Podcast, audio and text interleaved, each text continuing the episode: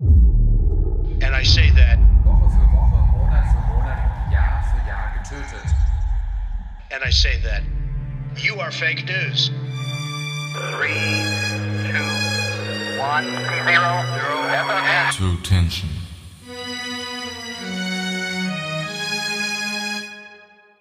Damit hallo und herzlich willkommen, ihr Lieben, zu einer neuen Folge von True Tension, der zweiten im Jahr 2022. Ich hoffe mal, euch allen geht es gut und habt bisher einen guten Jahresstart. Um mal ein wenig wegzukommen von dem kalten, grauen Couchwetter, dachte ich mir, reisen wir heute gedanklich mal in eine etwas sonnigere Gegend, nämlich Kalifornien. Dort hat sich im Jahr 2012 ein Fall zugetragen, von dem ihr vielleicht noch nicht gehört habt. Ich hab's mir ehrlich gesagt abgewöhnt, von wahrscheinlich oder sicherlich noch nicht gehört zu sprechen, denn es gibt vereinzelt immer mal wieder Nachrichten oder Kommentare von Hörern, die einen Fall nun doch schon kannten. Dazu nur kurz einmal Folgendes. Ich kann leider nicht dafür garantieren, dass ich einen Fall wirklich als erster True Crime Podcast auf Deutsch behandle, denn weder höre ich die ganzen anderen hunderte von True Crime Podcasts, noch kenne ich jeglichen YouTube-Content der lieben Kollegen. Ich sehe auch eigentlich nur eine Möglichkeit, um zu garantieren, über einen Fall ganz exklusiv als erster zu berichten. Nur wäre das dann wahrscheinlich auch der letzte Fall, über den ich berichte. Also seht es mir bitte nach, wenn es nicht immer ein Fall ist, den ihr noch nicht kennt. Wo waren wir gerade stehen geblieben? Ach ja, Kalifornien. Napa Valley im Norden Kaliforniens, um genau zu sein, bekannt für jede Menge Sonne und jede Menge Wein. Zehn Jahre zurück, im Jahr 2012, treffen wir auf die Winklers.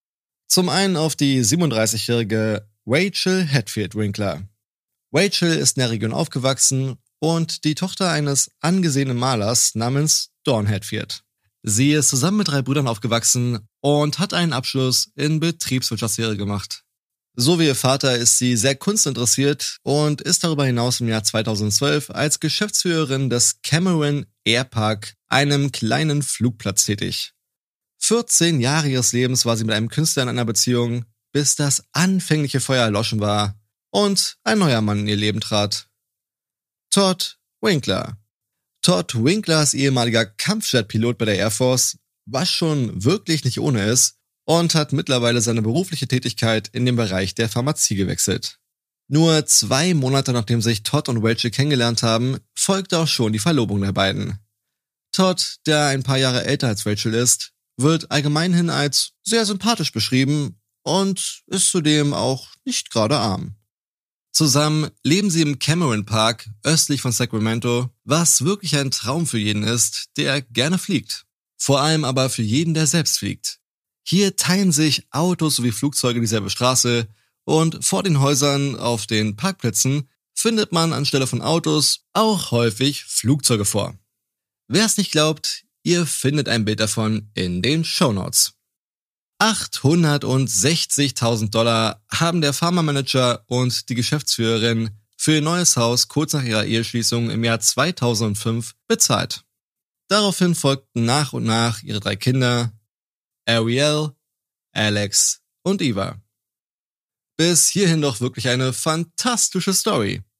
Ein glückliches Ehepaar, drei Kinder und Flugzeuge anstelle von Autos vor dem Haus. Dass sich daran wohl irgendwas geändert haben muss, verrät spätestens das Podcast-Genre. Angefangen mit einem neuen Mann, der auf der Bildfläche aufgetaucht ist. Namens James. Oder vielleicht doch Jeff? Nein, ich bin mir sicher, es war James. Ein ehemaliger Marine, der nun ebenfalls im Airpark tätig ist. Es knistert zwischen Rachel und James und so nimmt die Affäre seinen Lauf. Todd bekommt davon zu Beginn nicht wirklich was mit, da er unter der Woche für seinen Job außerorts tätig ist und nur an den Wochenenden nach Hause kommt. James war in einer ähnlichen Situation, denn auch er war zu diesem Zeitpunkt verheiratet, unglücklich verheiratet wohl bemerkt, mit dem Ziel, sich in naher Zukunft scheiden zu lassen. Allerdings war James Frau nicht außerorts tätig und bekam ziemlich schnell Wind von der Affäre ihres Ehemannes und seiner neuen Geliebten. Das wiederum hat wahrscheinlich dazu geführt, dass sie Todd einen kleinen Tipp gab und Todd seine Frau daraufhin gebeten hat, die Affäre zu beenden. Was sie auch tat. Für, ja, ein paar Tage. Dann ging alles so weiter wie auch schon zuvor. Es scheint fast so, als würde es das Leben nicht allzu gut mit dem lieben Todd meinen, nachdem er Jahre zuvor bereits einen Autounfall und sogar eine Krebserkrankung überstanden hatte.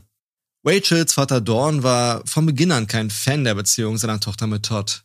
Es ging ihm einfach alles viel zu schnell.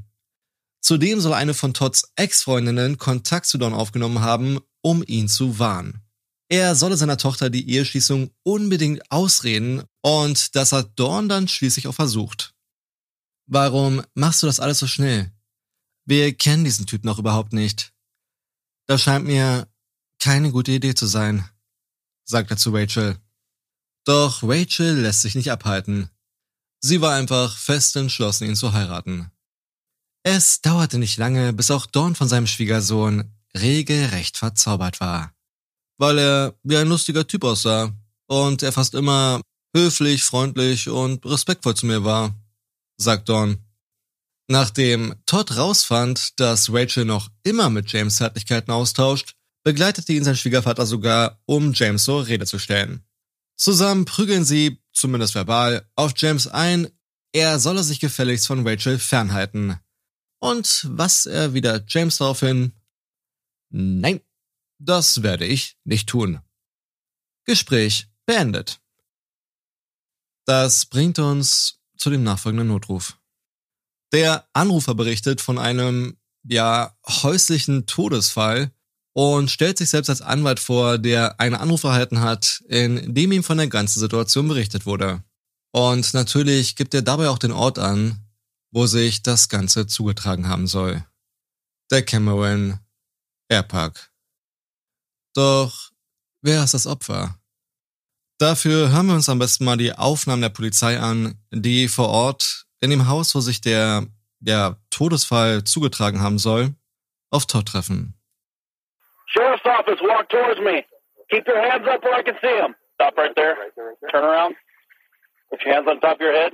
Who else is inside the house? There's no one else inside the house, sir. Where are your kids at? My kids are right in the house to you, from the to your right. Right here? Ein Polizist befiehlt Todd, sich umzudrehen, stehen zu bleiben und die Hände an seinen Kopf zu nehmen, so dass der Polizist sie auch sehen kann. Der Polizist fragt, wer sich denn sonst noch im Haus aufhält, woraufhin Todd antwortet, dass er der Einzige im Haus sei. Auf die Frage nach dem aktuellen Aufenthaltsort der Kinder antwortet Todd, dass die gerade bei einem Nachbarn seien. Where's your wife? My wife is inside the house. You said nobody else was inside though. My wife is dead. What? What? What happened? She threatened me and uh, that I hit her, and she came out with her scissors. Did you say she came out with you, you with a pair of scissors? Dann fragt der Polizist, wo denn seine Frau sei. Todd antwortet, meine Frau ist im Haus. Das wundert den Polizisten, weshalb er Todd mit seiner eigenen Aussage konfrontiert, dass er der Einzige in dem Haus sei. Todd erwidert, meine Frau ist tot. Er sagt, meine Frau hat mir gedroht. Dann habe ich sie geschlagen und als Reaktion darauf ging sie mit ein paar Scheren auf mich los. Und auf die Frage, weshalb er sich denn so sicher sei, dass sie wirklich tot ist, sagt er, dass er keinen Puls mehr gespürt hat und sie auch nicht mehr geatmet hat. Er teilt der Polizei noch mit, dass sie seine tote Frau im Schlafzimmer finden. Damit ist klar, das Opfer ist Rachel. Am 26. Februar 2012 hat Rachel die Scheidungspapiere unterschrieben und wollte von ihrem Nochmann Todd, dass er das ebenfalls tut. Am nächsten Morgen war sie tot. Erstochen von ihrem Ehemann. Todd wurde verhaftet, nachdem er gestanden hatte, seine Frau umgebracht zu haben. Allerdings nicht absichtlich. Laut Todd war es reine Selbstverteidigung. Während seines ersten Verhörs gibt Todd zu Protokoll, dass er zu Rachel gesagt hat, er könne es sich einfach so hinnehmen, dass sie ihm die Kinder wegnimmt und das Sorgerecht für sie beantragt. Ich werde um meine Kinder kämpfen, soll er gesagt haben. Rachel droht ihm daraufhin, dass ihr Freund sich um Todd kümmern wird. Wenn ihr versteht, was ich meine. Ihr Freund James hatte wohl eine große Waffensammlung. Daraufhin schlug Todd ihr ins Gesicht, weshalb Rachel als Reaktion darauf mit den Scheren auf ihn losging. Rachel und Todd kämpften um die Scheren, wobei sich Todd ein paar kleine, feine Schnitte an den Händen zugezogen hat. Und während sich der Kampf so in die Länge zog, sollen sie sich immer wieder über das Bett gerollt haben, ganz genauso wie im Film. Mal war es Rachel, die über Todd lag und mit aller Kraft versucht hat, die Kontrolle über die Scheren zu erlangen. Und mal war es genau andersrum. Dann schließlich gelang es Todd, in einem günstigen Augenblick, Rachel ein paar Mal mit der Schere zu treffen. Unter Tränen sagt Todd, dass sie zu dem Zeitpunkt zwar verletzt war, aber wahrscheinlich nicht ernsthaft verletzt war und er ihr damit ziemlicher Wucht ins Auge stach. Daraufhin sei er wohl aus dem Haus geflohen, bis ihm dann einfiel, dass sich seine Kinder noch in dem Haus aufhalten. Dann zurück im Haus sei er von Rachel überwältigt worden. Er ging zu Boden und sie trat Todd ins Gesicht. Ein weiterer Kampf, in dem es laut seiner Aussage nur noch um eins ging. Töten oder getötet werden. Der Kampf endete damit, dass er ihr mit einer der Scheren mehrfach in die Kehle stach, bis es dann schließlich ganz ruhig um ihn herum wurde. Als nächstes nahm er dann die Kinder und ging mit ihnen zu einem Nachbarn, der sich vorerst um die drei gekümmert hat. Abschließend wählte er dann die Nummer seines Anwalts. Wobei abschließend ja doch recht dehnbar ist. Denn es vergingen erstmal sieben weitere Stunden, bis er die Nummer dann wirklich fehlte. Die Ermittler nahmen die Ermittlung auf und schauten sich nicht nur den Tatort, sondern auch den Rest des Hauses an. In einer Art, ja, Dose, zumindest sieht es für mich so aus, fanden die Ermittler zu ihrer doch sehr großen Überraschung einen Beutel mit Asche. Also Asche, Asche. So richtige Asche. Alle Bilder wie immer auf Instagram unter truetension.podcast oder auch in den Show Notes. Dort findet ihr auch ein Bild von der besagten Dose. Ein Abo auf Insta wäre auch ganz cool, aber weiter in der Story. Es stellt sich heraus, dass es die Asche einer anderen Frau ist. Nicht etwa die von Todds Mutter oder so, sondern die seiner Ex-Frau, mit der er über 3000 Kilometer entfernt in Georgia zusammen war. Auch sie starb unter doch sehr mysteriösen Umständen. Im Jahr 1999 ereignete sich ein tragischer Unfall, bei dem seine erste Frau Catherine ihr Leben verlor. Aber ich würde sagen, wir gehen erstmal zeitlich ein ganzes Stück zurück. Kurz nachdem Catherine und Todd sich kennenlernten, läuteten 1991 auch schon die Hochzeitsglocken. Das kennen wir ja bereits. Zu dem Zeitpunkt war Todd auch noch Pilot bei der Air Force und darüber hinaus auch kurz nach der Hochzeit für eine Weile in Japan stationiert, wo er wohl Mitglied des übersetzt kämpfenden Samurai-Geschwaders war. Später, als er auf Hawaii stationiert war, erlitt Todd einen Nervenzusammenbruch. Im Jahr 1999 verließ er dann die Air Force. Doch nicht nur Todd durchlebte in diesem Jahr einen Wandel, auch in der Wirtschaft tat sich so einiges. Stichwort .com. Das Internet war nun aller Munde und Todd wollte unbedingt ganz vorne mit dabei sein und seine Schäfchen ins Trockene bringen. Was braucht man dafür aber erstmal? Natürlich Geld. Im September 1999 nehmen zwei Camper im Chattahoochee National Forest einen lauten Schrei wahr. Und das mitten in der Nacht. Ein Mann der um Hilfe schreit. Schließlich treffen die zwei Camper auf den Mann namens Todd, der ihnen von den grausamen Ereignissen erzählt, die sich in den letzten Stunden zugetragen haben. Er und seine Frau sind mit dem Auto vom Weg abgekommen und tragischerweise von einer Klippe gestürzt. Dabei wurde Todd mit voller Wucht rausgeschleudert, noch ehe das Fahrzeug samt seiner Frau gegen einen Baum prallte. Was mag man sich darunter wohl vorstellen? Was stellt ihr euch darunter vor? Nun, wahrscheinlich nicht das, was die Camper vorfanden, als sie Todd zur Unfallstelle folgten. Das heißt, falls sie überhaupt so weit gekommen sind, denn es hatte den Anschein, als würde der halbe Wald in Flammen stehen. Der Einzige, der bezeugen kann, dass sich das Ganze auch wirklich so zugetragen hat, ist natürlich Todd selbst der ja, wie schon gesagt, aus dem Auto rausgeschleudert wurde. Einfach nur unglaublich, welch ein Glück der gute Todd dabei gehabt haben muss, denn immerhin hat Todd keinerlei sichtbare Verletzungen davon getragen. Doch was genau ist nun laut Todds Aussage überhaupt passiert? Seine Frau Catherine sei wohl sehr rasant den Weg durch den Wald entlang gefahren, nachdem Todd während ihres gemeinsamen Campingausflugs von irgendeinem Insekt gestochen wurde. Sie verlor die Kontrolle über den Wagen und ja, der Rest ist bekannt. Frage an euch, wie interpretiert ihr Todds Aussage? Also, ich verstehe das Ganze so, dass er von dem Insekt gestochen wurde und darauf wohl allergisch reagiert hat, weshalb seine Frau auf dem schnellsten Weg für Todd einen Arzt ausfindig machen wollte, bevor er eine Art, ja, anaphylaktischen Schock oder irgendwas dergleichen bekommt.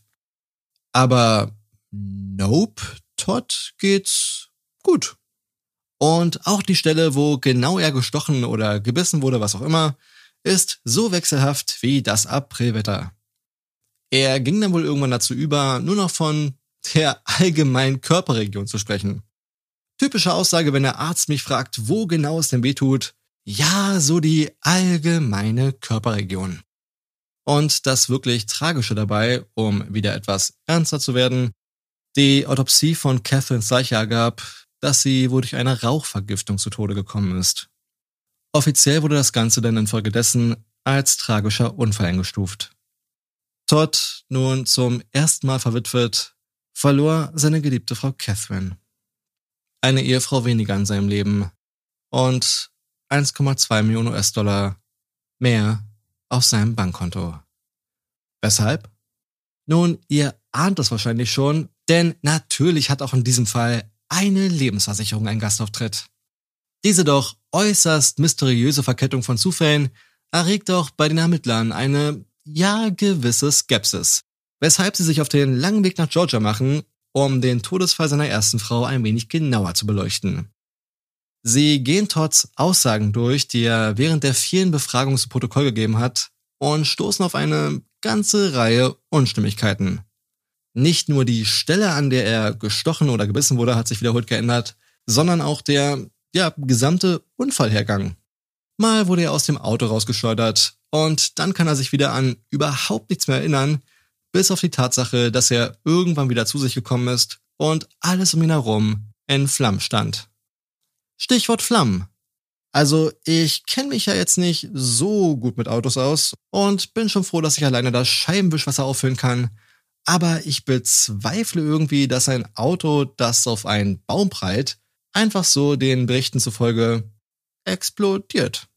Was nicht bedeutet, dass es nicht möglich ist und nicht passieren kann, aber das sollte dann eher selten der Fall sein und bei den ganzen Zufällen, die schon so, ja, bei Todd sich zugetragen haben, ist das doch irgendwie ein Zufall zu viel. Hinzu kommt, dass der Weg, den sie entlang gefahren sind, nicht gerade der gängigste Weg ist und schon gar nicht bei Nacht. Was aber auch wieder einfach dem Umstand geschuldet sein könnte, dass sie sich in der Gegend nicht auskannten.